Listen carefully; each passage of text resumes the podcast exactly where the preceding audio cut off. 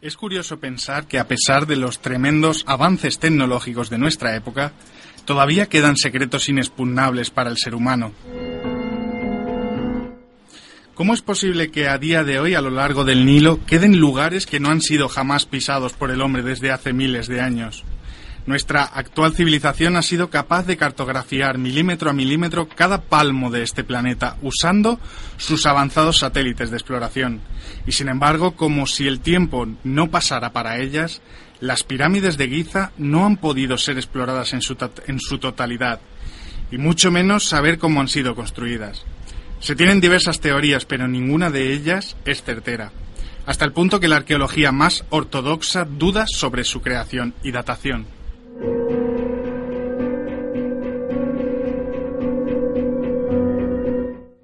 ¿Cómo consiguieron los egipcios de las primeras dinastías levantar aquellas enormes monumentos y sin embargo los de las siguientes no fueron capaces siquiera de acercarse a esa perfección?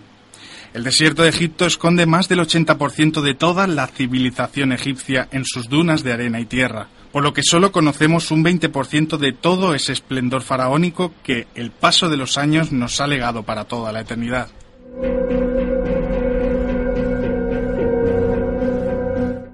Siquiera somos conscientes de todo lo que puede albergar en forma de ruinas, papiros, historia y sorpresas las entrañas de este árido lugar del planeta. Si nos damos cuenta, todos son preguntas y casi ninguna respuesta. Y eso es lo que mantiene viva la esencia más profunda de una de las más sorprendentes culturas de todos los tiempos. Y es por eso que esta semana los misterios miran a un experto en el Egipto y piramidólogo como es Manuel José Delgado, que dedica gran parte de su vida a intentar descubrir y dar a conocer los más profundos misterios de Egipto. Comenzamos.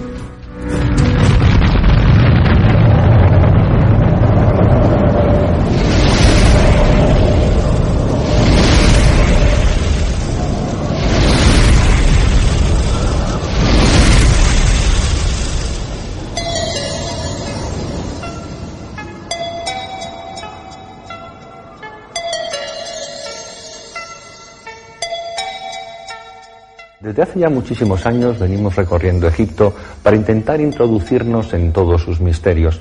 En el siguiente trabajo de investigación podrán comprobar la gran cantidad de datos expuestos, toda la documentación que manejamos. Son muchísimos números que hablan de medidas, de ángulos, de proporciones. Indudablemente en Egipto no hay que inventarse nada para saber que existen misterios y que existen muchísimas preguntas que todavía no tienen respuesta. Ya tendremos ocasión en los siguientes eh, programas de esta serie, quizá para tratar cosas que nos gustan mucho más, como puede ser la magia, el poder de las pirámides, la aromaterapia, o cómo utilizar los diferentes centros de poder diseminados en las orillas del Nilo para nuestra superación personal, tanto física como espiritual. Pero ahora tenemos que seguir con este programa.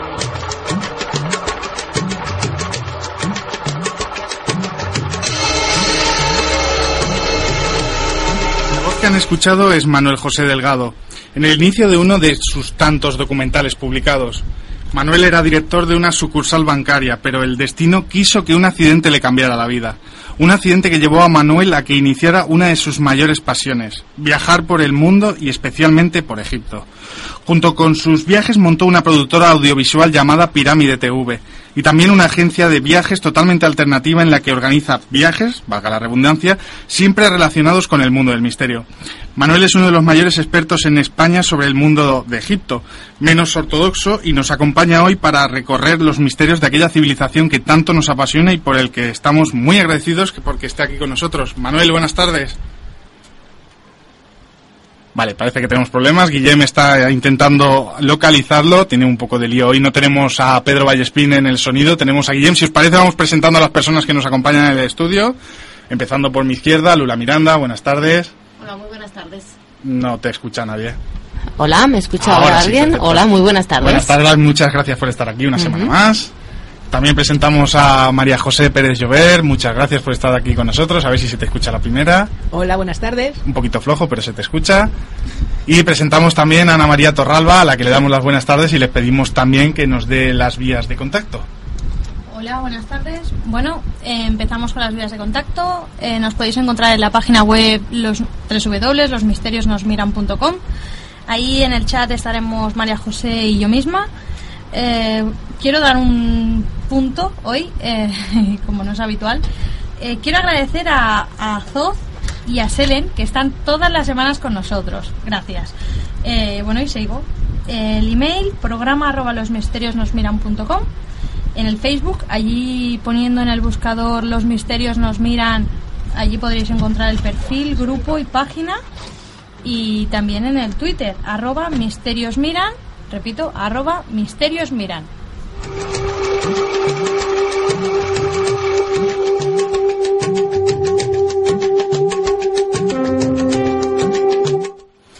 Bueno, después de los problemas que hemos tenido, hoy un día completito, ahora sí, parece que tenemos a Manuel José Delgado. Buenas tardes. Hola, muy buenas tardes. Ahora sí, te tenemos con nosotros. Pues un placer que estés aquí con nosotros, Manuel, y bueno, ya hemos presentado a todas las personas que aquí nos acompañan, así que te voy a hacer la primera pregunta, si te parece, y es, eh, ¿cómo te describirías para las personas que no te conozcan, Manuel? pues yo creo que un rebelde, ¿no? Eh, eh, no sé. Después de mucho batallar a lo largo de la vida, de más de 50 años, pues yo creo que mi máxima búsqueda es no perder al niño que llevamos dentro, ¿no? Que es curioso, que es rebelde, que no se cree nada o, no sé, o busca un poco en el sentimiento, pues el camino de la vida, ¿no? Eso trae mucha rebeldía, ¿no? A la hora de no entrar por los caminos que te marca lo políticamente correcto y eso me hace pues sentirme bastante libre, ¿no? Y compartir esa libertad con un montón de personas afín a mí, como sois vosotros en este momento, ¿no? Bueno, perdona Manuel, es que de verdad que hoy tenemos el día completo, estamos teniendo unos pequeños problemas aquí en el estudio, pero bueno, un rebelde sin causa. Sí, sí, el calor que tenemos aquí. Eh, bueno, tú, si no me equivoco, eras director de una sucursal bancaria y por un accidente eh, cambia tu vida por completamente y te, te, embarcas en un rumbo totalmente diferente. Digamos que haces una apuesta muy arriesgada. ¿Cómo es esto? ¿Cómo, cómo te viene esta inspiración? Bueno, yo entré a trabajar en Caja Madrid, eh, ahora Bankia, y entonces estuve allí trabajando 11 años. Entonces, en aquella época, pues eh, Caja Madrid tenía equipo de balonmano y de baloncesto de primera división. necesitaban a alguien que grabara los partidos para que luego el entrenador lo pudiera ver con los jugadores. Me embarqué en una cámara de vídeo, me embarqué en una serie de equipos. El mundo audiovisual me encantaba también en aquella época conocí al doctor Jiménez de Rosso y entonces, pues bueno, efectivamente, eh, me rompí un brazo, me dieron seis meses de baja, me puse a recorrer el mundo y cuando vine para acá, pues ya la chaqueta y la corbata como que no me estaban bien. Pedí tres años de excedencia porque empezaban a, surgir los canales de la televisión privada. Teníamos aquí en España un par de oportunidades muy buenas para eh, las productoras de vídeo, como era la Olimpiada y la Expo. Eh, la jugada me fue bien y a partir de entonces, pues nada, eh, soy lo que, lo que siempre me gustó ser, ¿no? Un viajero, alguien que, que no quiere saber cómo es el mes que viene, que odia la monotonía y busca en todas las cosas, incluso en las pequeñas, pues las ganas de levantarse al día siguiente, ¿no? Claro, yo creo que eso en un despacho es difícil de conseguir, desde luego. ¿Y cómo, por qué te da por Egipto? en concreto, ¿eh? porque yo sé que has viajado por muchísimos países del mundo, por no decir casi todos, pero tienes una pasión que, bueno, eres piramidólogo, si no me equivoco, ¿no? Y es, es mucha honra, además. Por supuesto.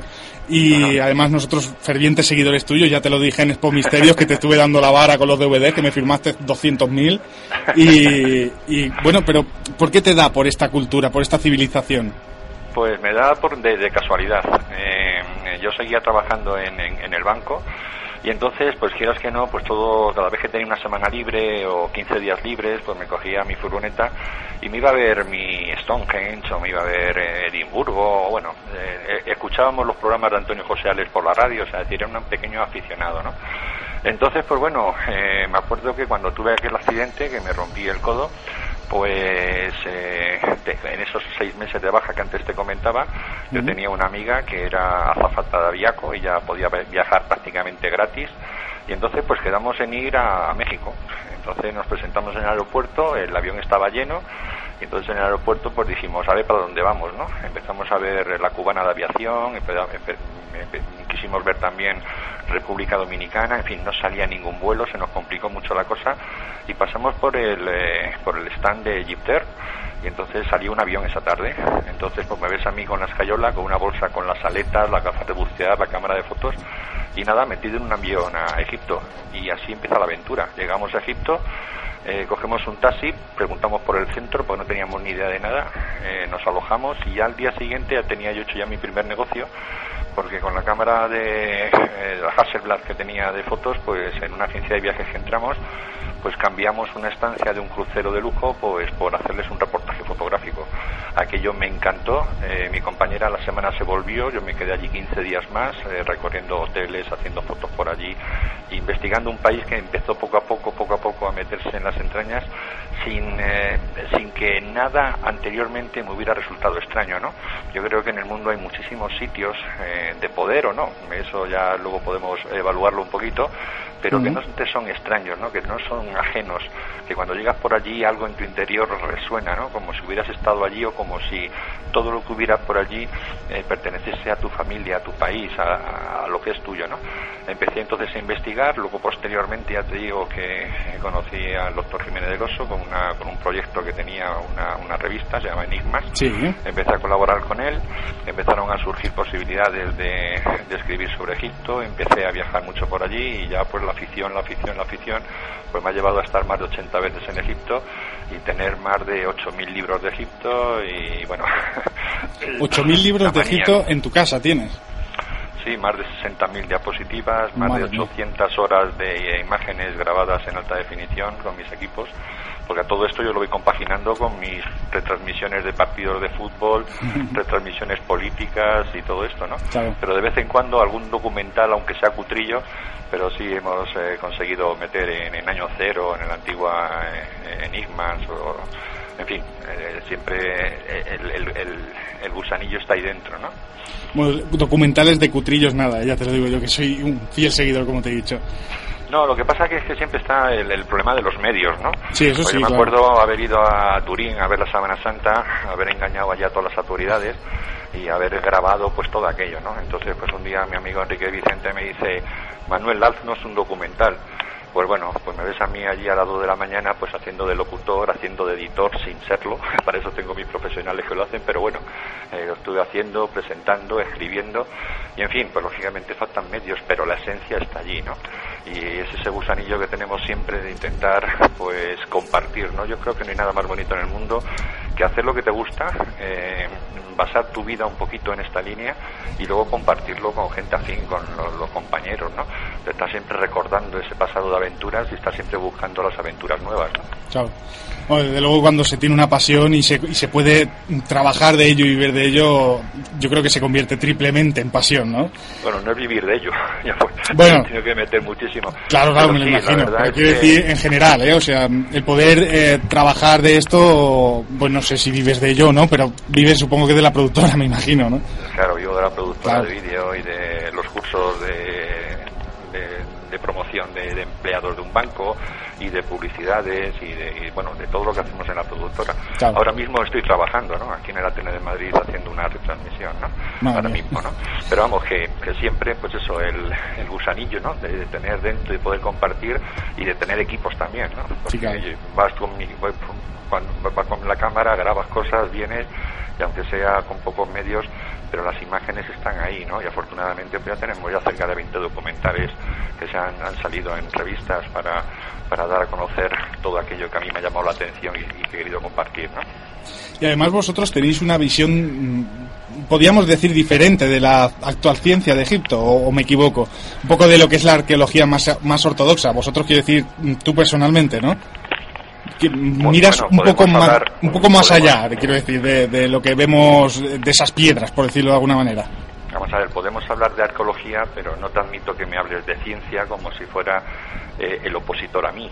No no claro eh, bueno, esto un poco, no lo digo por ti, Pablo, que ya nos conocemos hace mucho tiempo, lo digo para las personas que estén hablando, ¿no? Tío, perdón, que estén escuchando, ¿no? La ciencia, ¿qué ciencia? ¿De qué ciencia estamos hablando? ¿De los científicos que no dejan sacar los motores de agua porque primero tenemos que acabar con los combustibles fósiles?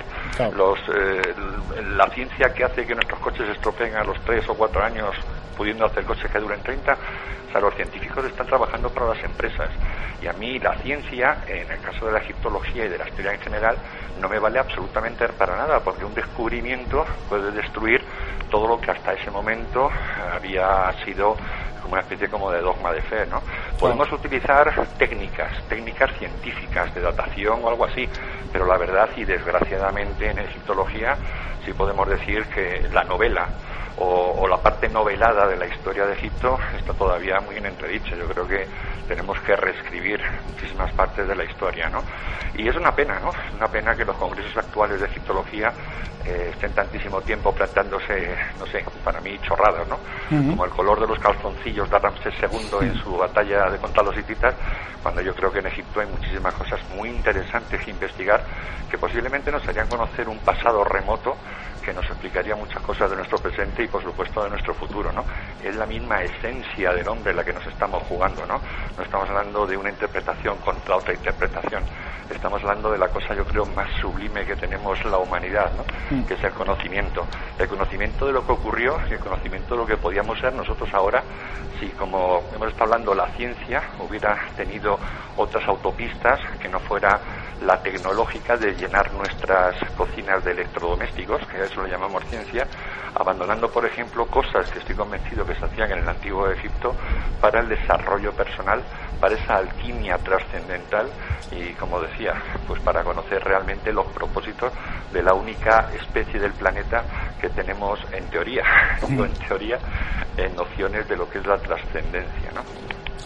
Pero ¿por qué existe esta negación por parte mm, de las autoridades, por decirlo de alguna manera? Autoridades, llámese científicas, arqueológicas, lo que sea. ¿Por qué existe esta negación a decir, por ejemplo, que los egipcios utilizaban maquinaria para mover unas piedras? Por poner un ejemplo, ¿eh? Si realmente solo hemos descubierto el 20% del total de esta civilización. ¿Y por qué decimos que han sido los egipcios? bueno, esto, es, otra pregunta, claro. El problema, el, problema es que si nos hacemos las preguntas erróneas, lógicamente tendremos que las respuestas van a ser siempre erróneas, ¿no? Entonces yo lo que creo es que a lo largo y ancho de nuestro planeta existen muchísimas evidencias de unas civilizaciones, de unas personas, de vete saber qué, que se han hecho, que se han apropiado de monumentos que no les corresponden, ¿no? Cuando hemos recorrido, por ejemplo, por la parte de Perú, nos hemos encontrado que en el mismo Machu Picchu, en Sacsayhuamán, en Ollantaytambo, en, en tantísimos lugares, existen dos técnicas absolutamente diferentes. La que utilizaban los propios incas y luego cosas que están ahí que no sabemos que nos han hecho que se atribuyen a los incas, pero no sabemos cómo, se han hecho. Pero es que eso también nos pasa en Egipto, nos pasa en Turquía, cuando por ejemplo vamos a, a Hattusas, a la capital de los hititas, nos pasa en Mohengodaro, nos pasa en China, que en este momento están descubriendo cosas antiquísimas, ¿no? Y es que además existe un nexo común entre todas estas cosas de la antigüedad a cuyo alrededor luego se han formado grandes civilizaciones. Por ejemplo, en Egipto solamente existen dos o tres sitios donde la tecnología es increíblemente anacrónica para las herramientas y el conocimiento tecnológico que tenían, ¿no? Bueno, pues aquí, por ejemplo, son los únicos sitios donde encontramos las piedras multiangulares ¿eh? que se unen en íntimo contacto y entonces, bueno, eso que nos lo encontramos exclusivamente en sitios como en el Osirión Davidos o en el templo de, la Esfinge, es exactamente lo mismo que nos encontramos en Sacsayhuamán en Ollantaytambo, o en Pascua, o en Buengodaro, o en, eh, o en Jatusas, ¿no? Esas piedras multiangulares tan extrañas, tan no sé, con una tecnología increíble que no cabe en una cuchilla, ¿no? buscando unos propósitos absolutamente desconocidos, porque ya me contarán a mí, ya me contarás a mí para qué vale la fortaleza de Sacsayhuamán, ¿no? Pues bueno, cuando encontramos que existen todos estos nexos de la antigüedad que no son explicados por la civilización que luego allí mismo se desarrolla, pues es cuando tendremos que hacernos preguntas, ¿no? Y yo, por supuesto, claro que no tengo respuestas para todo. Lo que sí te digo es que tengo preguntas. Y estas preguntas son la piedra de toque para, para la oposición que tengo, en este caso, con ciertos egiptólogos, ¿no? Ya. ¿Y tú crees que mm, todo este nexo viene de un lugar en común, como podría ser la Atlántida, por ejemplo? Es una, eh, es una de las múltiples eh, eh, caminos a seguir, ¿no? Eh, la Atlántida en Egipto tiene una trascendencia increíble. Tú te cuenta que Solón, uno de los grandes siete sabios de la antigua Grecia, bueno, cuando muere Alejandro Magno, muere sin descendencia, entonces todo su territorio, todo su imperio se divide entre sus generales, ¿no? Bueno, al general Ptolomeo le toca la parte de Egipto, ¿no? Entonces allí en Egipto empieza a haber eh, una unión entre toda la religión, la política, etcétera, de la antigua Macedonia con, todo lo que hay en Egipto, que en ese momento pues ya estaba también bastante influenciado por, eh, por cosas que venían de Persia y cosas que venían de todos lados, ¿no? Entonces, ¿qué ocurre? En, Egipto en concreto existen un montón de evidencias que nos indican que hay algo que de, lo que tenían razón, por ejemplo, Solón, como te iba diciendo, visita Grecia, ¿no? Todos los grandes sabios de Grecia estudian en Egipto, en Sais, en la capital del Delta. Y allí es donde a Pitágoras le enseñan su teorema, ¿no? Y allí es donde a Arquímedes pues, le enseñan un montón de cosas, ¿no? Bueno, en este caso a Solón le dicen, le dicen los grandes sacerdotes que Egipto es la segunda civilización que crea unos seres que eh, eh, cuya bueno, cuya isla, cuya eh, civilización se destruye. Y entonces, pues bueno, todo lo que escribe Solón de lo que le cuentan los sacerdotes, 150 años después lo recoge Platón y entonces con esos datos escribe el Timeo y el y es la documentación literaria más antigua que tenemos de la existencia de la Atlántida. Curiosamente, eh, los sacerdotes le dijeron a Solón que todo aquel gran cataclismo eh, hacía 10.000 años que había ocurrido si esto más o menos ocurre en el se lo cuentan en el siglo V antes de Cristo, estamos hablando del 10.500 antes de Cristo o el 12.000 o hace 12.500 años desde hoy, ¿no? Pues bueno, en Egipto tenemos infinidad, infinidad de datos para recordar ese hundimiento de la Atlántida. Hace 12.500 años estamos hablando de la era de, de Leo. Pues bien, el mayor monumento que existe en Egipto, que es la Esfinge, que tiene cuerpo de león, que tiene patas de león, que tiene cola de, león, que posiblemente antiguamente tenía también cabeza de león, aunque un faraón eh, esculpió en esa cabeza de león su propia efigie, por eso la cabeza en este momento es desproporcionada, mucho más pequeña que todo el cuerpo, y además está mirando a un punto del horizonte del equinoccio que está marcando exactamente esa era de Leo, pues bueno, ahí tenemos los 10.500 años. en el zodiaco de Dendera, por ejemplo, tenemos todos los signos zodiacales eh, representados en ese zodiaco y solamente existe un, un signo que está repetido, que es precisamente Leo. En ellos un león está subido en una barca y esa barca está como inclinada hacia atrás por una gran ola que viene detrás de él. ¿no? Eh, en la sala hipóstita del templo de Dendera también tenemos que el Sol está dado la vuelta, ¿eh? como si estuviéramos hablando de aquello de, del vuelco de la Tierra, ¿no? que es un tema fantástico y que está en algunas tumbas de, de, Egipto, y ese vuelco de la Tierra pues indica también esa fecha de hace 12.500, o sea, 12.500 años se repite muchísimas veces, ¿no? Entonces, ¿qué ocurre? Eh, hay unas cosas que se llaman las leyendas árabes, que bueno, en el siglo XI y XII eh, en Egipto empiezan a escribirse todo lo que hasta ese momento había sido una tradición oral transmitida generación tras generación de padres a hijos. Entonces hay algunos escritores árabes como eh, Al-Masudi, Al-Biruni, Abdel-Latif, todos estos, que estos pudieron ver la gran pirámide cuando tenía todo su revestimiento, porque el revestimiento de la pirámide empieza a, quitarse a través de un gran terremoto que hay en el Cairo y entonces prefieren quitar piedras a la pirámide que no irse a buscar piedras a la cantera, ¿no?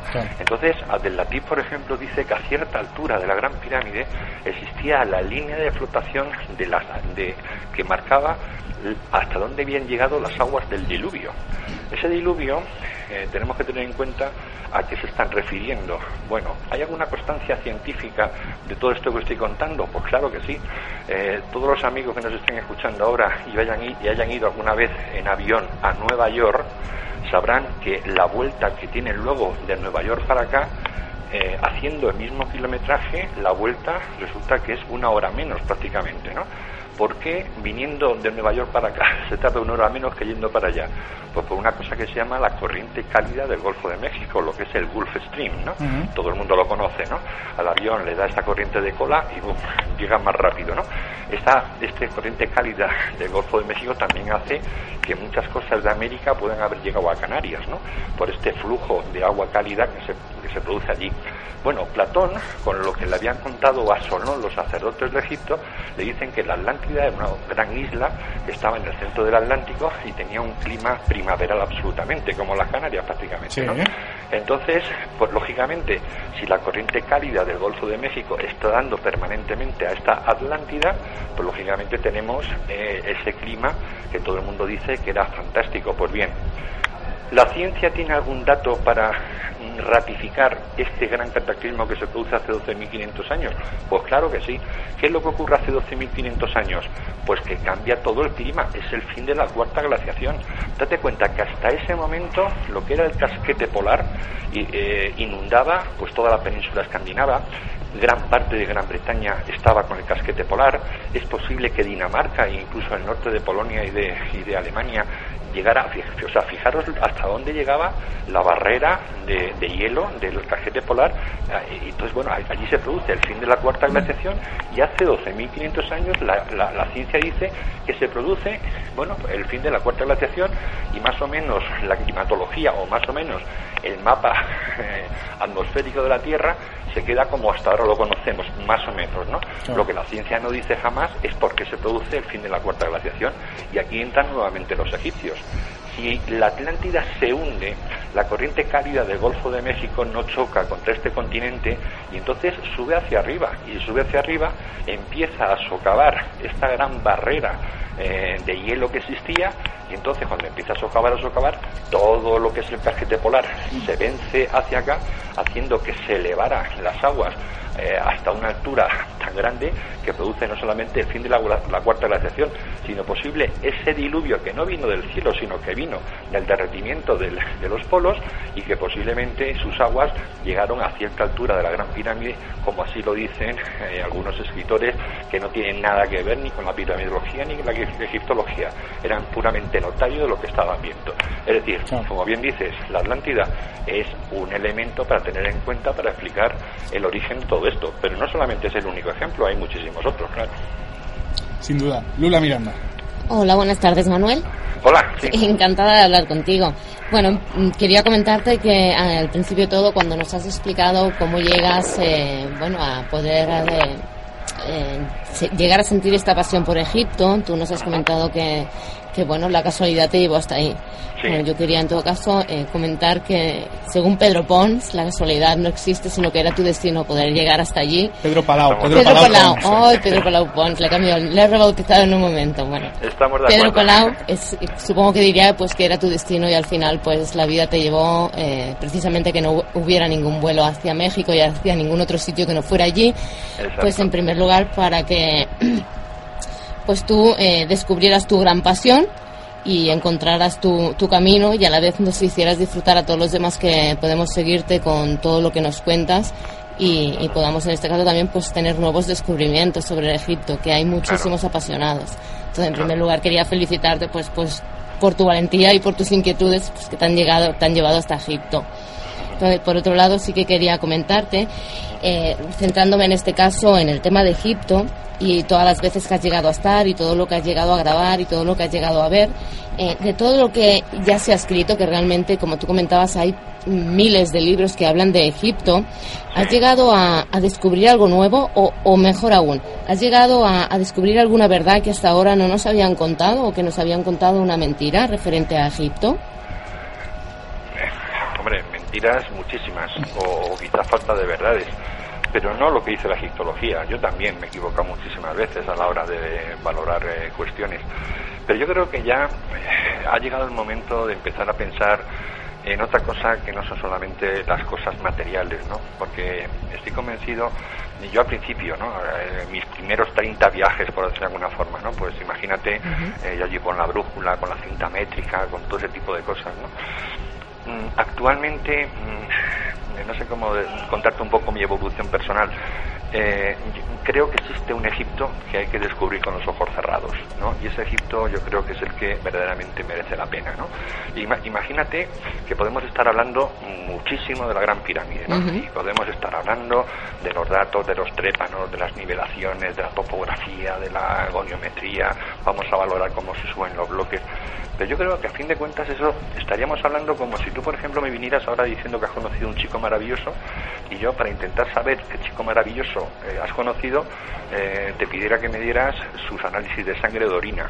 ¿Me explico? Sí, sí, sí, perfectamente. Eh, o, podemos estar hablando con un egiptólogo, ¿no? En un debate, ¿no? Y, este, estamos hablando, con el mismo ejemplo que te acabo de poner, bueno, él está, un egiptólogo me estaría hablando de la carne, me estaría hablando de los huesos, me estaría hablando de los pelos, me estaría hablando de las uñas, me estaría hablando de un montón de cosas. Pero caray, estamos hablando también de algo que nos conmueve, de algo que, nos hace sentir, que nos hace ponernos cachondos, que nos hace soñar, que nos hace, eh, nos da una energía especial para levantarnos y para acostarnos, ¿no? Que nos hace tener deseos de cumplir objetivos, hacernos preguntas, ¿no?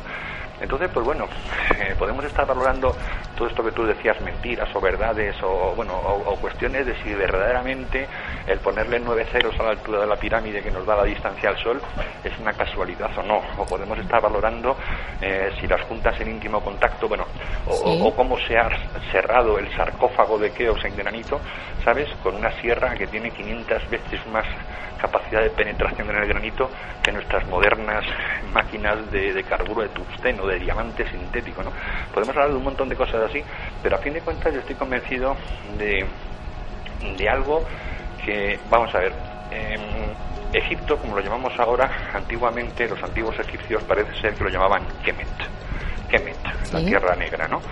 Eh, de ahí proviene cuando los árabes se meten en este territorio y empiezan a ver sus secretos, le ponen el artículo Al-Kemet. De Alquemet viene una palabra que todo el mundo conoce, alquimia, ¿verdad? Y de la palabra alquimia, pues eh, surge lo que es la química posterior, ¿no? Esta alquimia, eh, cualquiera que no sepa de qué va la cosa te va a decir que es la locura de un tipo que se quería forrar eh, eh, haciendo eh, oro de plomo, etcétera, etcétera. Bueno, la, semana pasada casualmente, es que todo es casualidad, hablamos de alquimia, con Luis Silva, un experto también. Ah, perfecto, perfecto. Pues bueno, son las consecuencias, el oro es una consecuencia, bueno, pero vamos a ver, lo que realmente querían los antiguos egipcios eran transmutar. transmutarse personalmente y espiritualmente. Entonces ocurre una cuestión. Eh, un egipcio cuando te miraba a una persona no decía, mira, ahí está Manuel o ahí está Pablo, no, no, no. Había tres cosas, ¿no? Entonces lo primero era el K. El K era lo eterno, lo que existía antes de nosotros, lo que existirá después de nosotros, un poco lo que es el alma. Luego el Ba. El Ba es el cuerpo físico, el transporte para esta vida, por decirlo de alguna forma, ¿no? Y luego el La. Y el La es el concepto de los propósitos humanos, el concepto del desarrollo personal, bueno, si juntamos las tres sílabas estas, nos queda cábala. Y la cábala es la unión del todo desde el principio hacia el final. Entonces, ¿qué ocurre? La religión egipcia es la única religión del mundo que sabe perfectamente de dónde venían sus dioses y dónde iban a ir las almas después de esta vida. Y esta región, le llamaban la Duat, que era una serie de, son dos constelaciones a la derecha de la Vía Láctea, nosotros las conocemos actualmente como el cazador y el perro. El cazador es Orión, con el cinturón de Orión. El perro es donde está la mayor estrella, la se llama luminosa eh, vista de la Tierra, que es Sirio. Ese matrimonio perfecto, que siempre estaban las dos constelaciones juntas, pues era lo que ellos hablaban de Osiris y de Isis, el matrimonio perfecto que bueno que dio origen a toda la cosmogonía eh, egipcia. Pues bueno, estas cuestiones que son tan puntuales hacen que, por ejemplo, para un cristiano, un católico, o para un islamista, o para un hebreo, o para un budista, ¿dónde está el cielo? ¿Dónde está el infierno en caso de que exista? Es algo abstracto. Ellos sabían perfectamente que su cielo estaba allí y que sus dioses vinieron de allí y que sus almas tenían que ir allí. Y cuando comprendes que este significado para ellos era, era increíble, pues tenemos que buscar que todo lo que hacían ellos a lo largo de su vida era intentar esta transmutación. ¿Por qué? Pues porque había unos dioses o porque había unas prácticas o porque alguien había conectado mediante saber qué con, con, unas liturgias y unos ritos por las que ellos se creían que podían ser Osiris y ir a la Duat junto con Osiris. Claro, pero... Entonces, esta trascendencia, esta alquimia, tenemos que entenderla. Entonces, hablar de la pirámide como tumba o hablar de, de ese tipo de cosas, para mí me parece una cosa absolutamente superficial, ¿no? Sí, pero entonces cuando tú dices eh, eh, que los egipcios, por ejemplo, sabían de dónde venían sus dioses, sabían dónde estaba, en fin, el cielo, en fin, que conocían tanto, ¿eso te, te puede sugerir en algún momento que quizá lo tuvieran tan claro porque realmente hubiesen tenido un contacto con esos dioses que les dijeran de dónde venían y a dónde iban y en tal caso pudiera ser que estuviéramos hablando con seres que vinieran de, de fuera de la tierra y les dejaran tan claro, porque si no, la religión en general se hace muchas preguntas, pero no hay ninguna ninguna prueba física de ello. Ya sé por dónde vas. Mira, tú te cuento una cosa. Un católico, por ser católico, tiene que creer en los extraterrestres. ¿Por qué? Porque mi reino no es de este mundo, porque mi Padre está en los cielos, porque esta tarde subiría a los cielos a la derecha del Padre, por muchísimas razones. O sea, es decir, como un católico no puede creer en vida extraterrestre. A lo mejor no es la vida de los hombrecitos de verde, pequeñajos con patillos volantes, pero tenemos que pensar en cosas más trascendentales, ¿no? Tenemos que ampliar, ¿no? Tenemos que darle elasticidad a nuestro mundo absolutamente reducido a, nuestro ámbito pequeño para abrir, ¿no? Tú dices que puede haber habido eh, conexiones, pues mira, igual que la Atlántida, igual nosotros los piramidólogos tenemos un montón de alternativas, ¿no?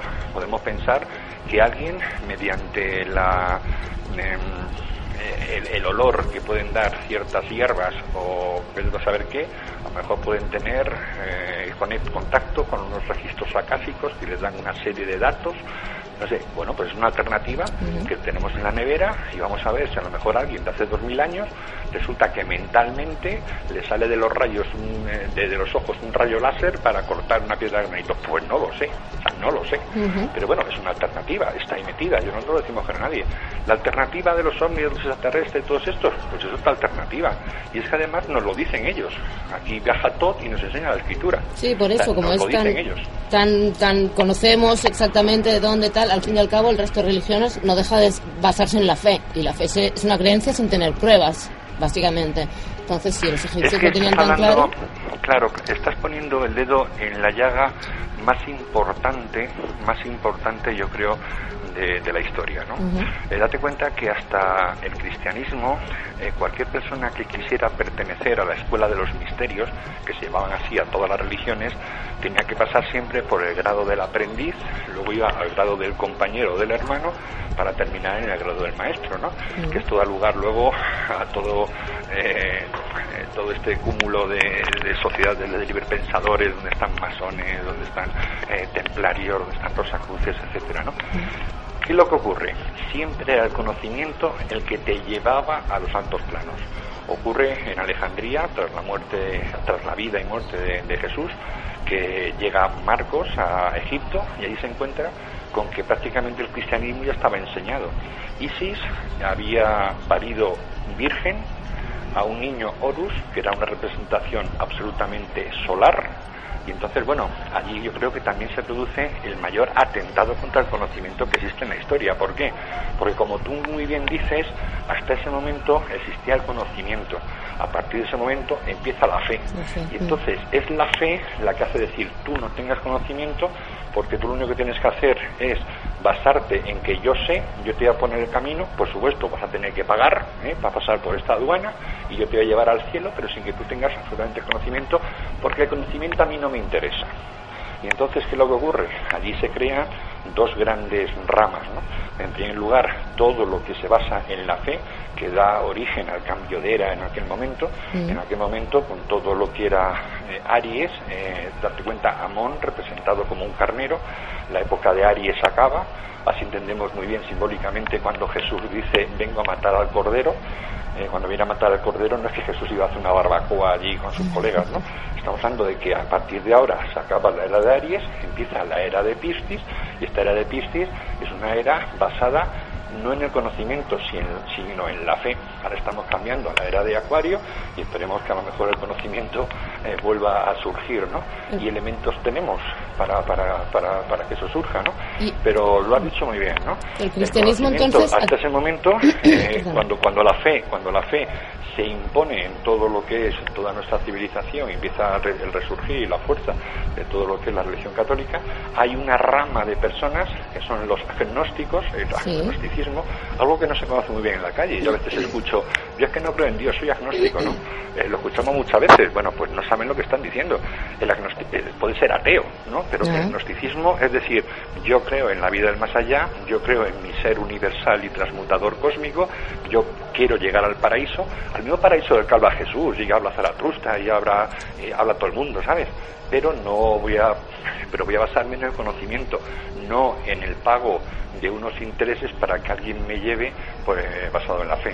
Entonces el cristianismo, por lo que estás diciendo y por lo que yo creo entender también, como lo pienso también, no deja de ser eh, el crear un rebaño de ovejas que no piensan y se basan simplemente en lo que eh, los dogmas cristianos es una manera de controlar a la gente y hemos dado un paso atrás en lo que refiere, en este caso, a los dioses.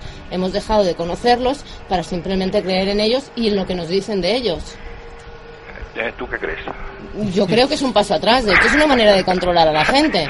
Es que me ha hecho la típica pregunta que lleva incorporada la respuesta. Es verdad. Bueno, Ana María Torralba, adelante con las preguntas del chat, supongo. Sí.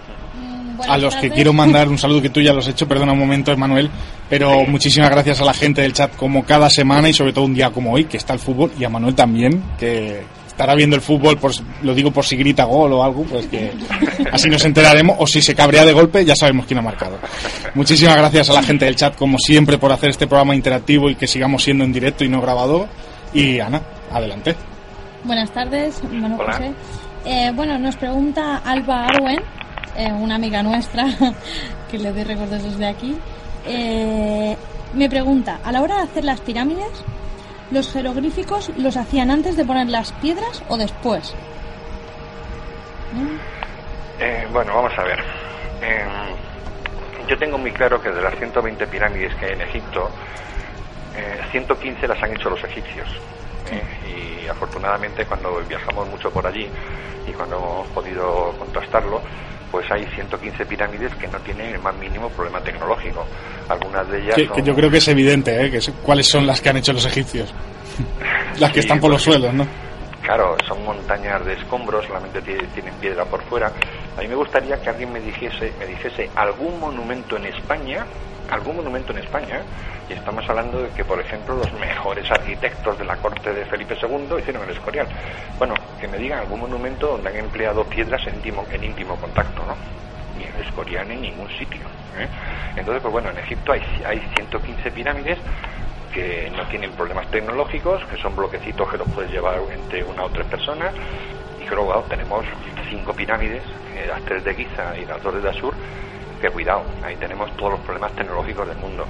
Pues bien, en todas estas pirámides de la cuarta dinastía no existe ningún jeroglífico. Se han encontrado algunos dibujos en, algunas cámaras ocultas de la pirámide, eh, dibujos que han llevado mucha, eh, tienen mucha polémica por medio, ¿no? Porque no se sabe si los que los descubrieron lo hicieron ellos mismos para intentar pasar a la historia, reproduciendo algunas cosas, pero vamos, por la general, en ninguna pirámide de la cuarta dinastía existe ningún tipo de jeroglíficos. Son a partir de entonces, a partir de la dinastía quinta y sexta, cuando empiezan a ponerse en los, dentro de las pirámides los jeroglíficos, que no son otra cosa que los eh, famosos eh, libros, el famoso libro de los muertos, que son varios libros, uno es el libro de las horas, otro es el libro de, eh, bueno, de la Dua, del, bueno, muchísimos libros, del libro de los muertos, por supuesto, que bueno, que son letanías en teoría para eh, para que el faraón o el alma del faraón o el espíritu del faraón supiera recitarla, porque hay una cosa que eh, decían los antiguos egipcios, nadie muere, o sea, alguien muere solamente cuando no haya nadie que pronuncie su nombre, ¿no? Entonces, pues eh, ocurre también ahora, ¿no? Si recordamos a muchas personas que han fallecido, si las recordamos es porque no han fallecido, Entonces, pues bueno, ellos tenían esa idea y entonces, pues bueno, entonces existen dos tipos de jeroglíficos, ¿no? Uno que está, por ejemplo, en las pirámides, las pirámides en la parte rocosa sí están Eh, por ejemplo, la dinastía sexta, me estoy acordando de la pirámide de Unas, donde los jeroglíficos están tallados en la piedra, además unos jeroglíficos maravillosos, en bajo relieve.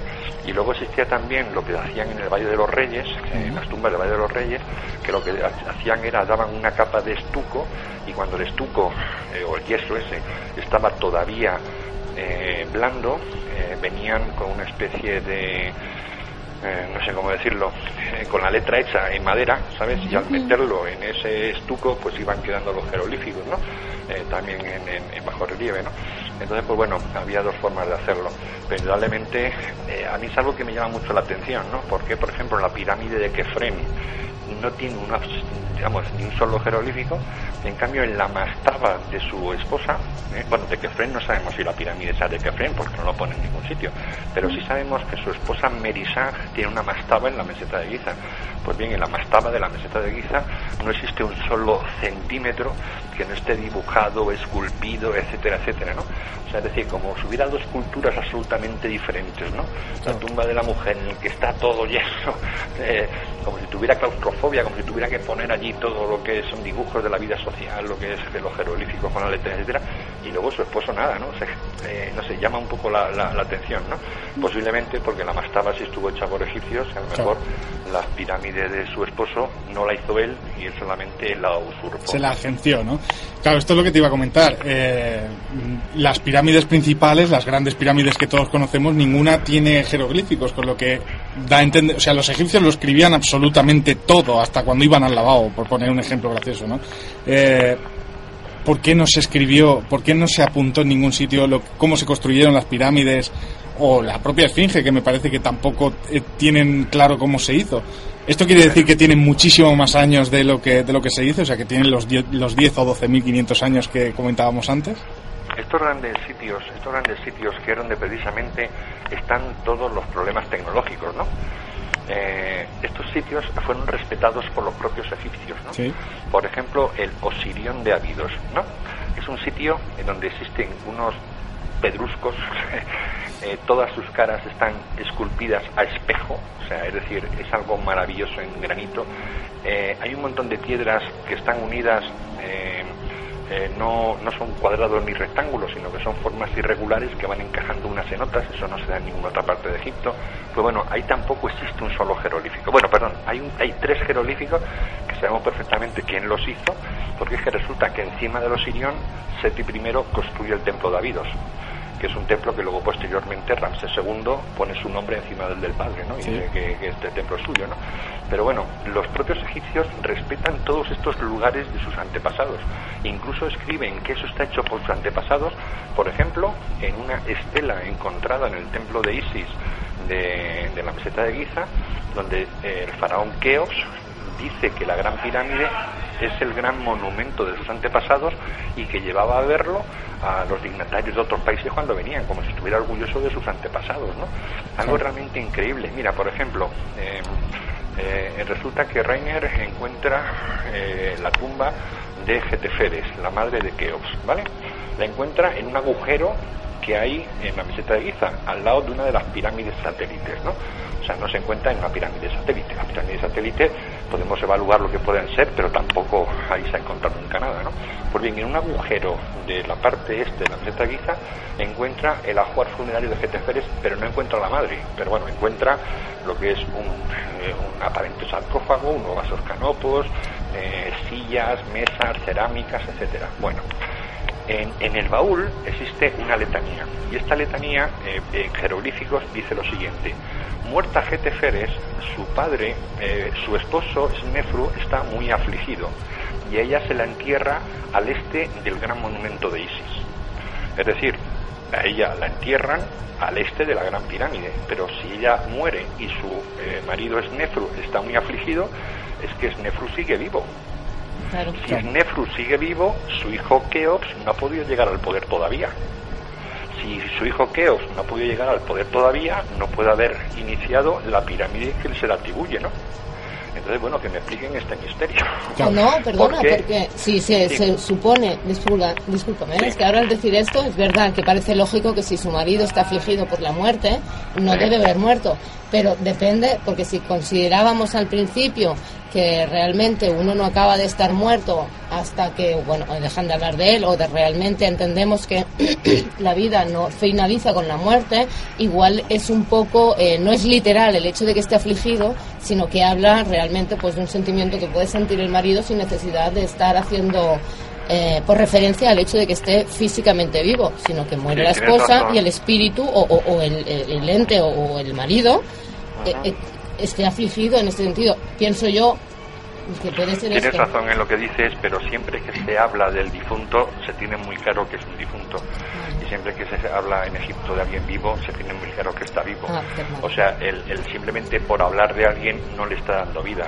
Él está dando vida al Ka, no le está dando vida al Ba. Ah, por ejemplo, en todas las estatuas de Egipto tienes que tener muy presente si tienen el pie izquierdo hacia adelante o tienen el pie derecho hacia adelante los antiguos egipcios eh, eh, representaban en esas estatuas a las personas muertas o vivas, dependiendo que, que eh, qué pie tienen adelantado, ¿no?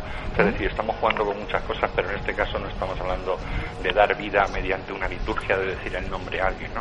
Estamos hablando de, bueno, de uno de, los muchísimos, es un ejemplo, ¿no? una anécdota. Podríamos poner muchísimos más ejemplos de cómo tendríamos que valorar si realmente Keops construye la gran pirámide o Keops dice, pues en vez de una pirámide, me quedo con esta, ¿no? Que es algo que estoy absolutamente convencido, ¿no? He de decir una cosa antes de seguir preguntando. Manuel está desbordado el chat, desbordado el grupo, desbordado la página por tu presencia. Yo estoy desbordada de preguntas. Aparte, de nosotros. El que nace, que nace guapo es lo que tiene.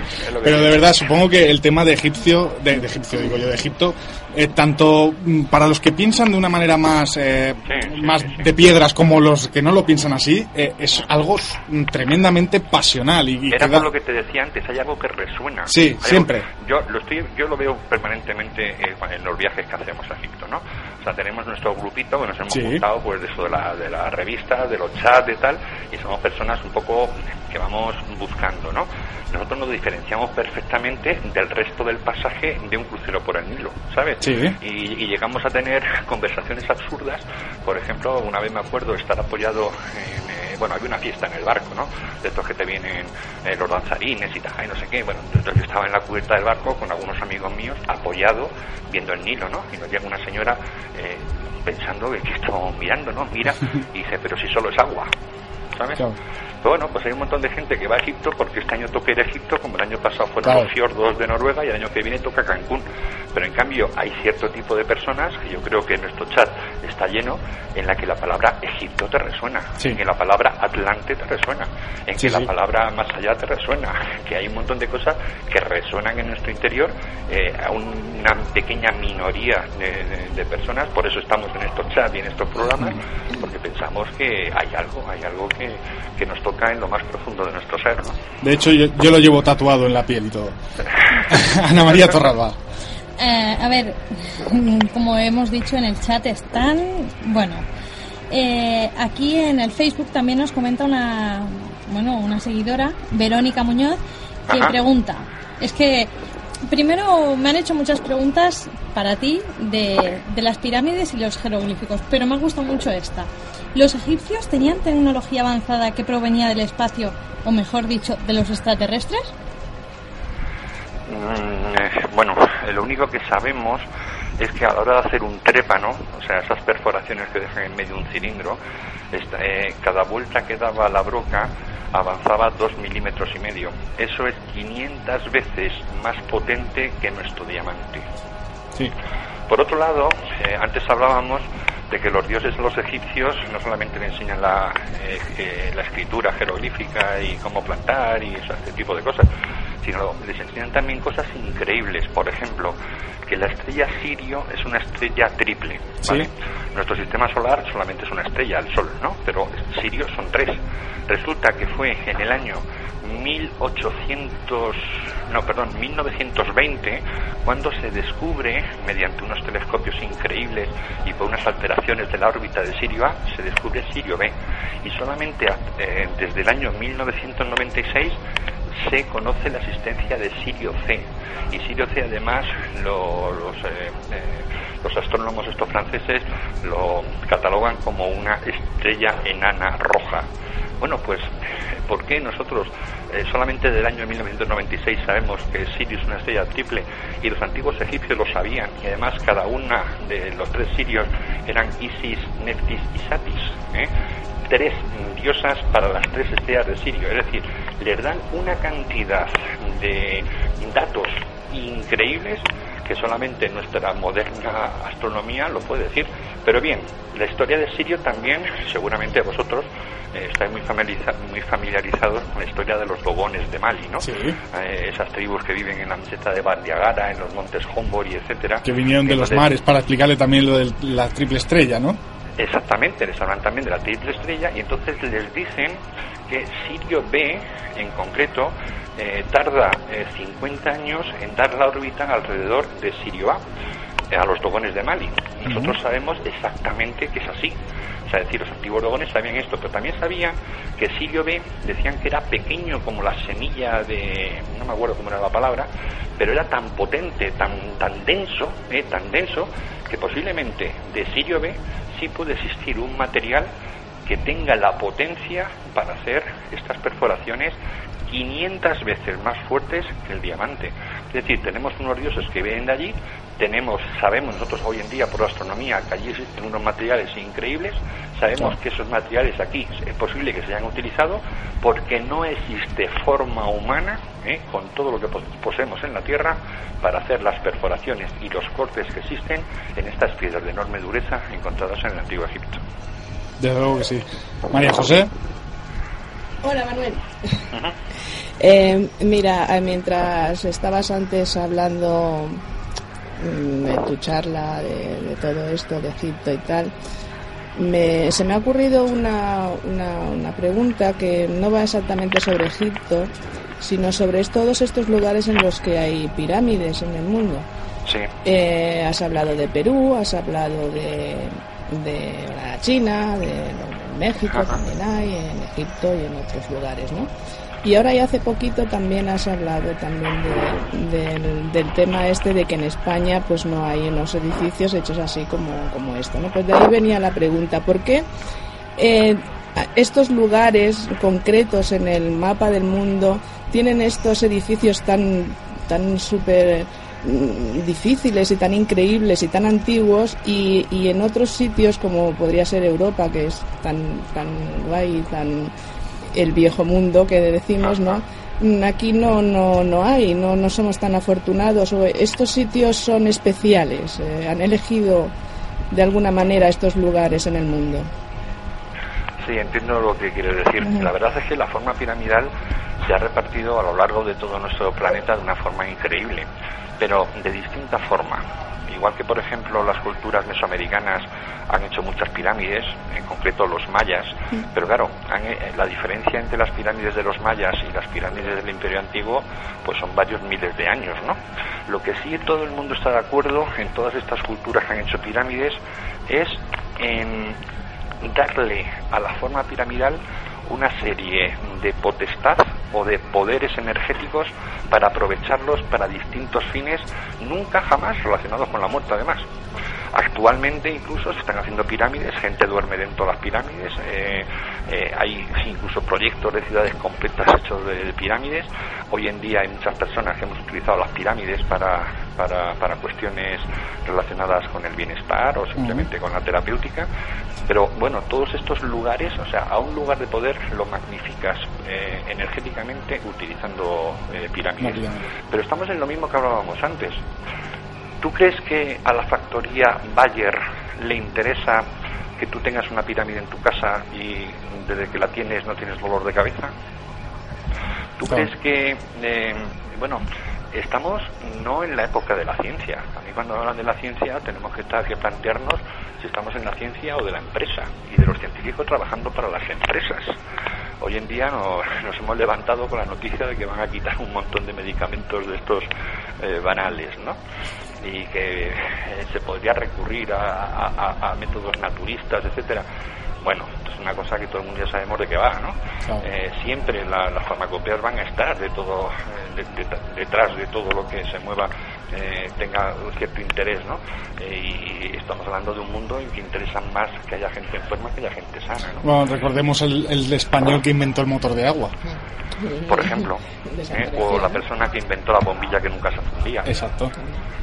y automáticamente Entonces, ¿qué quieres decir con esto? Que a nosotros en, en este gran mundo industrializado que tenemos no es una cosa que no, que no interesaría y por eso los que mm, tienen estos edificios son los la historia piramidal y a todo el mundo que, le interese el tema se puede meter en, medicina cubana, que afortunadamente en Cuba pueden tener todos los problemas del mundo y podemos hablar de política para bien o para mal. Mejor no. pero, pero allí nos han metido todavía las farmacopeas. ¿eh? Allí todavía nos han metido un montón de gente. Y estamos hablando de que posiblemente existan allí los médicos más valorados de toda América Latina. ¿Eh? O sea, los médicos de Cuba tienen una profesionalidad increíble.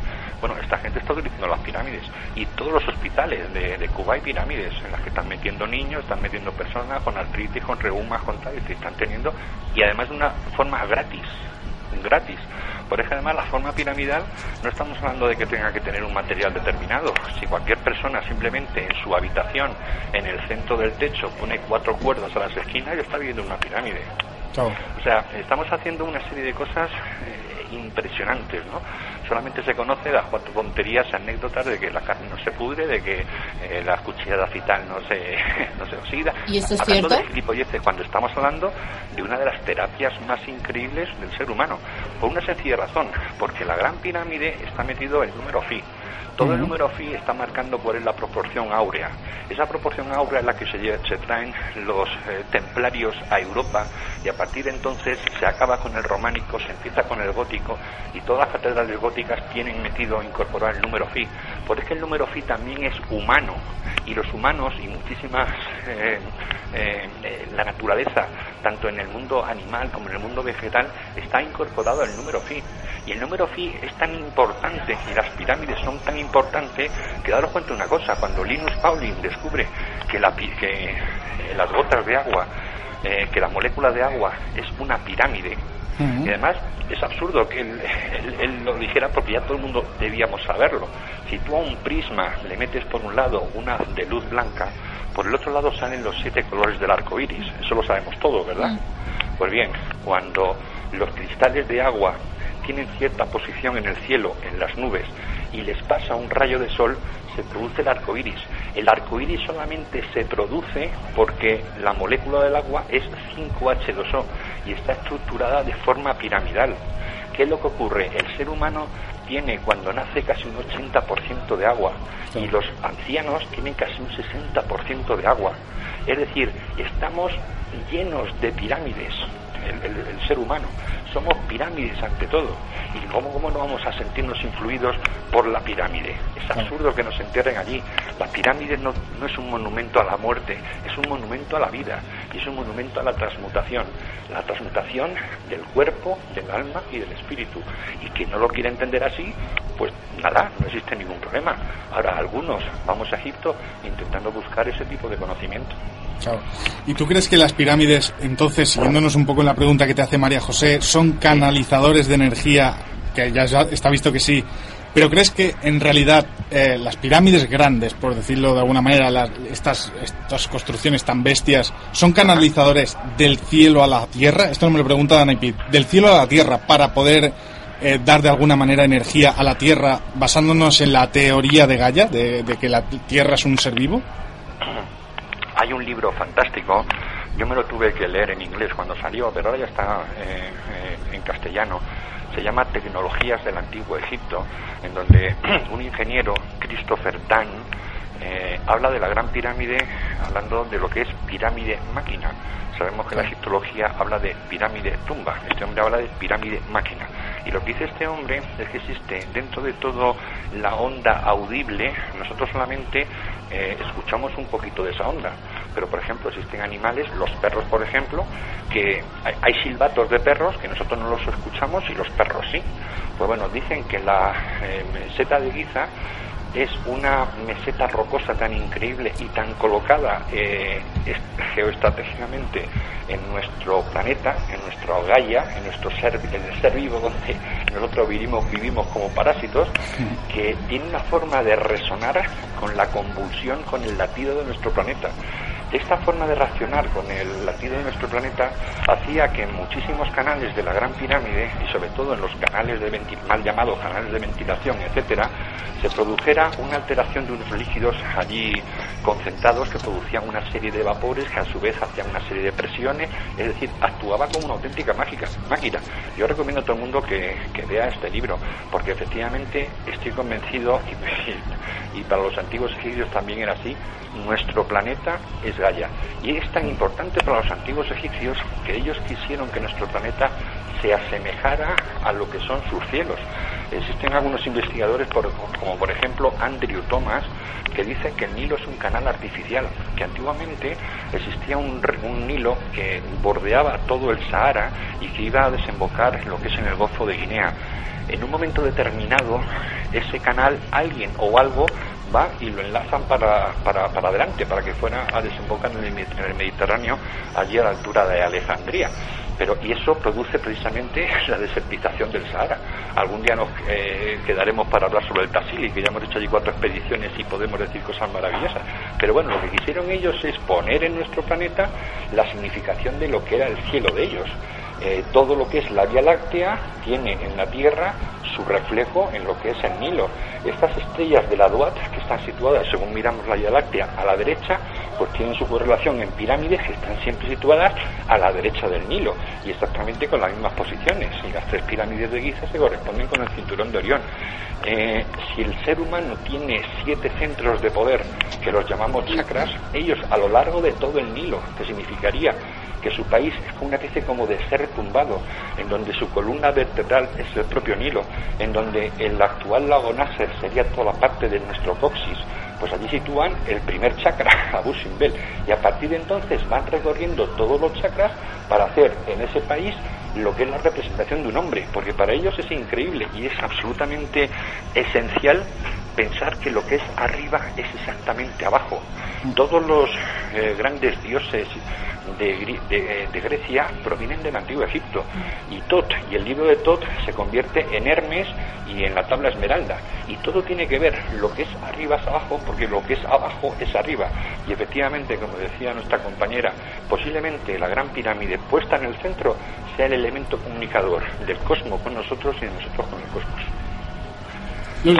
Sí, quería hacerte, bueno, de todo lo que hemos eh, comentado sobre el tema de los dioses y todo lo que tú has llegado a ver, de, eh, en este caso, de todo lo que has aprendido en las pirámides, de todo lo que simbolizaba en este caso, de lo que hemos comentado del contacto que parece más real que hayan tenido los egipcios eh, antes de pasar a lo que sería la fe, que simplemente sería creer. Eh, ¿Te ha dado o tienes la sensación en algún momento que, mm, suponiendo en este caso que damos por supuesto que existe este, este contacto, ¿eh? ¿te, ha dado la sensación en algún momento que los egipcios pudieran llegar, eh, pudieran haber llegado a ser esclavos de estos dioses? ¿O simplemente eh, aprendían de estos dioses? Bueno, esto sería un poco basándonos en, la, en lo que eran los dioses Anunnaki, ¿no? De los, de los sumerios. Bueno, exacto. Toda esta información y todo esto que, hemos comentado antes, que pues ellos tenían muy claro de dónde venían, porque damos ya, o sea, aceptamos la premisa que habían tenido, que tenían ese contacto, eran esclavos, o a ti te da la sensación con todo lo que has llegado a ver de Egipto y aprendido de que las personas éramos esclavos, en este caso, de esos dioses, dioses o solamente aprendices. Hombre, yo creo que la palabra esclavos es demasiado fuerte, ¿no? Bueno, pero... Eh, la esclavitud eh, eh, está basada siempre en el miedo y en el castigo, ¿sabes? Por la servidumbre. ningún esclavo, ningún esclavo voluntario, ¿sabes? Tienes que pegarle para ser esclavo, ¿no? Yo lo que creo que cuando, cuando se dice que Egipto ha sido una de las civilizaciones más increíbles, yo creo que no. O sea, el 99% de la gente de Egipto era analfabeta. Es decir, no estamos hablando de una cultura, lo que estamos hablando es como, por ejemplo, en el medievo, pues fíjate la incultura que había por todos lados, pero luego había gente, acordados de la película esta del nombre de la rosa, como la gente se metía allí en la grande biblioteca, pequeños grupúsculos de personas para estudiar y tal. Pero bueno, pues eh, yo creo que en el antiguo Egipto sí. Pero yo creo, tú fíjate, eh, te voy a poner un ejemplo para ver si con el ejemplo que pongo eh, vuestra inquietud puede ser así un poco avalada. Nosotros estamos estudiando ahora las eh, enormes semejanzas que existen entre una eh, ceremonia de momificación con una actual operación de em, eh, ¿cómo se llama? Lo que hicieron a Walt Disney cuando murió. De crionización. Crionización, ¿no? Crio no sé qué. Crionización, ¿no? Sí. Vale. Tú imagínate que para una persona cuando le crionizan, si, no sé si, si se dice así, o no sé, crionizan, voy a decirlo así que me perdone la gente. No, se entiende, no te preocupes, ya nos corregirán. Eh, bueno, la diosa Clio, Clio, no, la diosa Clio crionización, ¿no? Creo que es, perdonadme. Bueno, el caso es que eh, a cualquier persona que en este momento le hacen la crionización, pues lo primero que hacen es sacarle todos los líquidos. Esos líquidos se los sustituyen por un material salado. Todos los órganos se los quitan y se los colocan en, un, eh, en unos recipientes que, que tienen, eh, creo que hidrógeno líquido o hidrógeno sólido, algo así, se lo meten a unas temperaturas increíbles que no sé qué. Le quitan el cerebro, le quitan los pulmones, le quitan no sé cuánto. Bueno, otros imaginaros que algún egipcio hubiera tenido, por cualquier método que podamos eh, evaluar aquí, la constancia de que se haya podido hacer una crionización en Egipto por unos seres, lógicamente, que no tienen nada que ver con los egipcios. Pues bueno, todos los pasos de la crionización se repiten absolutamente en la momificación. Lógicamente, ninguno de los faraones que vemos hoy en día en el Museo del Cairo pues van a llegar a la vida. Están allí acartonados, están allí eh, muertos. O sea, eso no puede tener.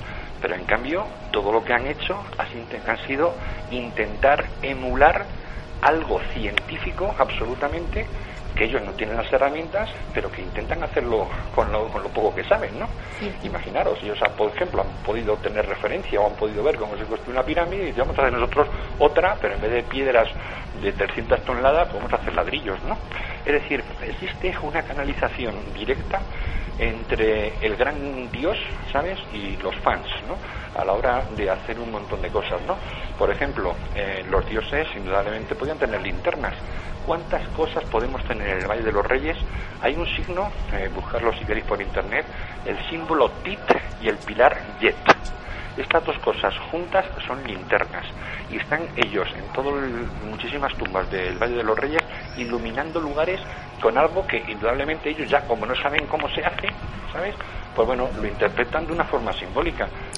Esto, perdona que te corte Manuel, ¿esto podría ser algo similar a las lámparas de Dendera? Por ejemplo, ellos han visto ello, eso y entonces a la hora de representarlo sí lo ponen con forma de berenjena. Pero claro, eso no significa que no tenga un cable, que ese cable vaya a un sitio, que ese sitio esté protegido con unas manos diciendo el que toque y además está el mono con los cuchillos diciendo cuidado que el que toque esto se puede quedar electrocutado. Es decir, esto es algo tecnológico explicado por gente que no conoce tecnología, ¿no? Exactamente. Guillem, buenas tardes, que no te da las buenas tardes, está en la sombra. Buenas Hola, buenas tardes. Y adelante. Hola Guillem, qué suerte tienes. sí, sí, sí. En la, sombra a, lo fresquito. Siempre, siempre está en la sombra, siempre. Fresquito, fresquito no tanto, pero, pero bien. ¿Qué iba a decir? Ah, no, solo una... Un par de cosas. Una pregunta un poco puñetera. Ah. lo que oí, bueno, una de, de las cosas que respecto a las pirámides es que básicamente es la única forma que tiene mm, arquitectónicamente una persona sin tener cimiento armado o, algo, o cualquier cosa para hacer un edificio mm, bastante alto. O sea, como que fuese inevitable que tuvieran esta forma para llegar, o sea, para, para hacer un edificio alto. Sí. ¿Esto hasta qué punto, o sea, hasta qué punto condiciona Sí, lógicamente, si tú en la playa eh, lo, has hecho y, claro, si no, y si no has visto un niño al lado, si tú empiezas a tirar arena con el brazo desde arriba, hombre, no hace una pirámide, hace un cono, ¿vale? pero, bueno, estamos hablando de lo mismo. Efectivamente, la estructura piramidal es la cosa más sólida que existe porque podemos hablar de que sea una forma natural. Casi todas las montañas tienen más o menos forma piramidal, es decir, mm. eh, todas las montañas, las bases son mucho más anchas que, la, que, lo que es la cima, ¿no? La cima es pequeñita, y yo que he sido escalador y escala mucho, la cima es muy pequeñita y las bases son muy grandes, ¿no?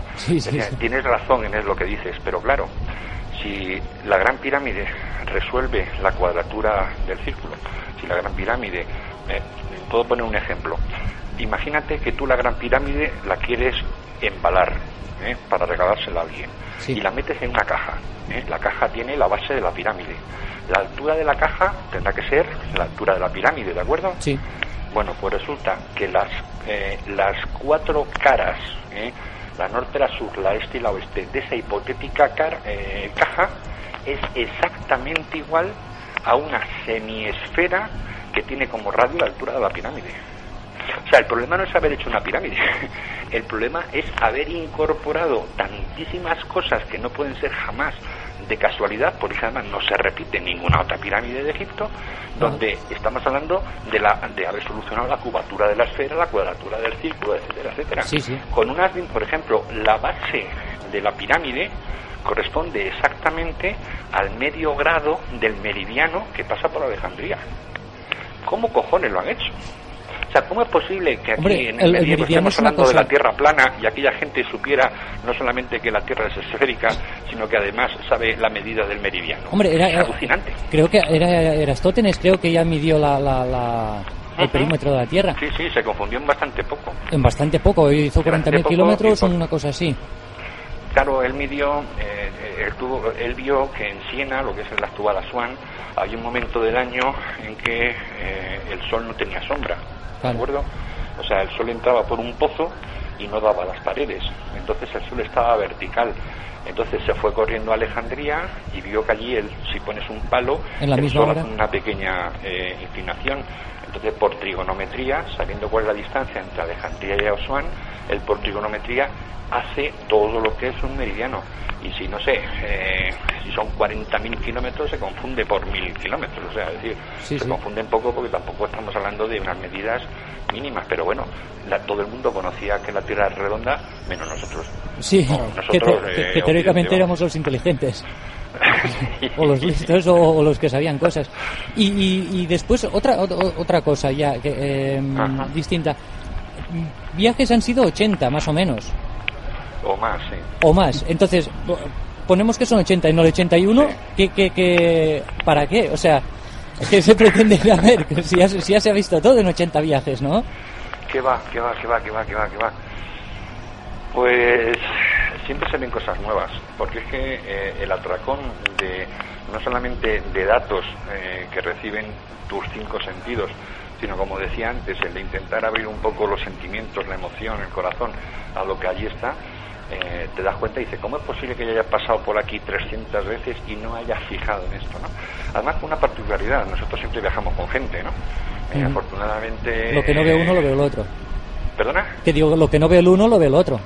Claro, porque yo estudié eh, eh, empresariales, ¿sabes? Entonces, ¿qué ocurre? Me acuerdo una vez estábamos en el Museo del Cairo y se me acerca un chico, oye, mira, mira, mira, mira, mira esto, estamos en la, sola, en la, zona de, las joyas de Tutankamón, ¿no? Y me dice, ¿pero te has fijado en esto? Digo, sí, qué bonito, ¿no? Estamos hablando de un pectoral de Tutankamón. Pero, pero mira, pero mira, pero mira. Digo, sí, sí, muy bonito, ¿qué tal?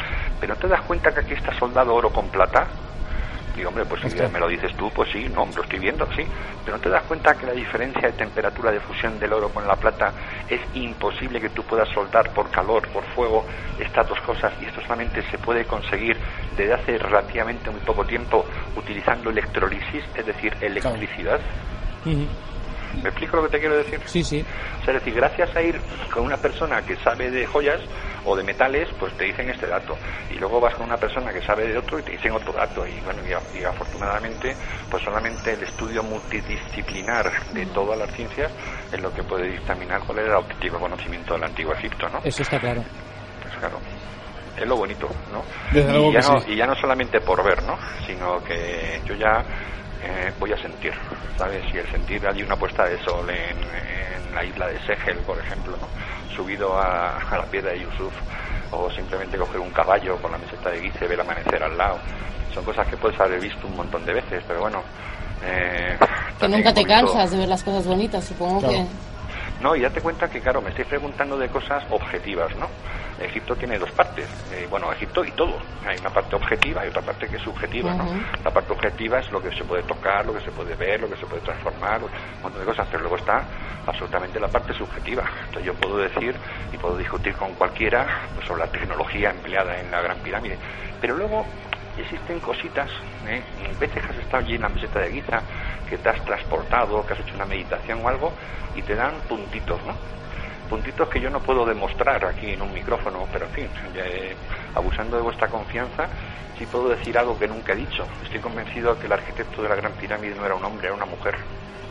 ¿Por algo en concreto? Me parece fantástico, ¿eh? Pero ¿es algo que sientes o que...? perdona, perdona, la Gran Pirámide tiene tal trascendencia, la, Gran Pirámide es tan impresionante que solamente una mujer puede haberlo hecho. Estoy convencido. Y es además con cierto sentido de humor. O sea, ya cuando conoces todos los bloques de la pirámide, cuando te has pegado cabezazos en lo mismo sitio donde se pegó cabezazos Napoleón o Alejandro Magno, cuando ya conoces absolutamente todo y empiezas a meterte en este mundillo de la percepción, que repito, yo no puedo demostrar a nadie lo que estoy diciendo en este momento, pero encuentras un poco el sentido de humor de algunas cosas, algunas cositas que se escapan, que no puedes demostrar pero yo muchas veces cuando veo la pirámide doy gracias a la arquitecta de la gran pirámide. Solamente una mujer pudo hacer eso. Que en realidad no podemos hacer eso. Claro, que digo que en realidad nada malo tiene que haya sido una mujer la arquitecto de todo ello. Tuvimos una faraona como fue Hatshepsut y creó obeliscos. No estamos hablando de, no estamos hablando de seres humanos, yo creo. Ya lo sé, ya lo sé, ya sé por dónde vas, pero quiero decir que nada, nada malo tiene que, que una mujer fuera mm, de la raza que fuera. Mm, humana o, fuera humana. O de lo que hiciese. Exactamente. Pero, vamos, el sentido femenino yo he llegado a interpretarlo y la verdad es que me encanta, me encanta. Perfecto. Venga, Ana María Torralba te hace la última pregunta de hoy porque ya te hemos robado muchísimo rato.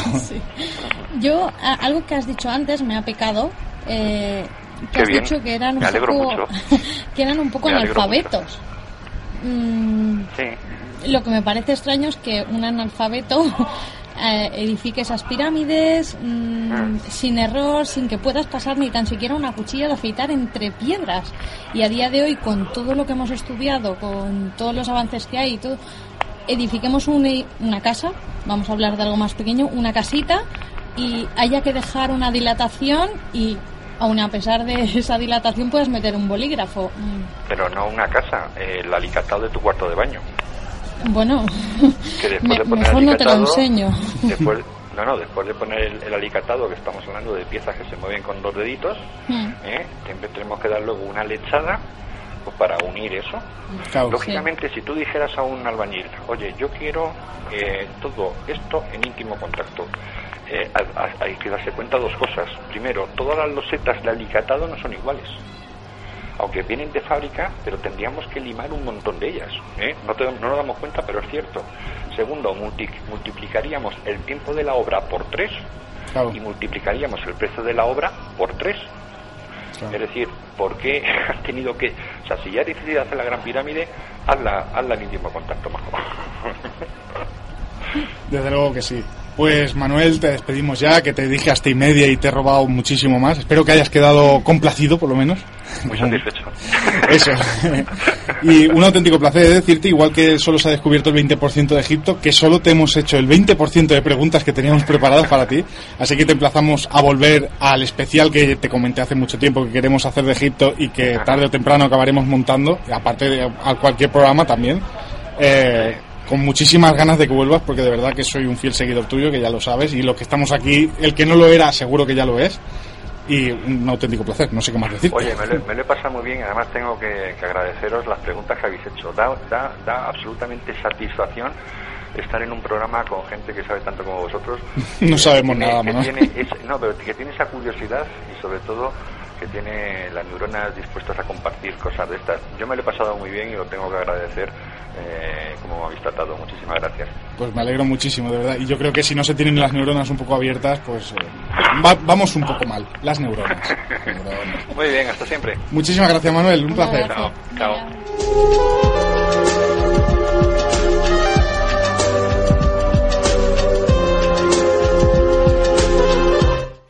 Venga, ya.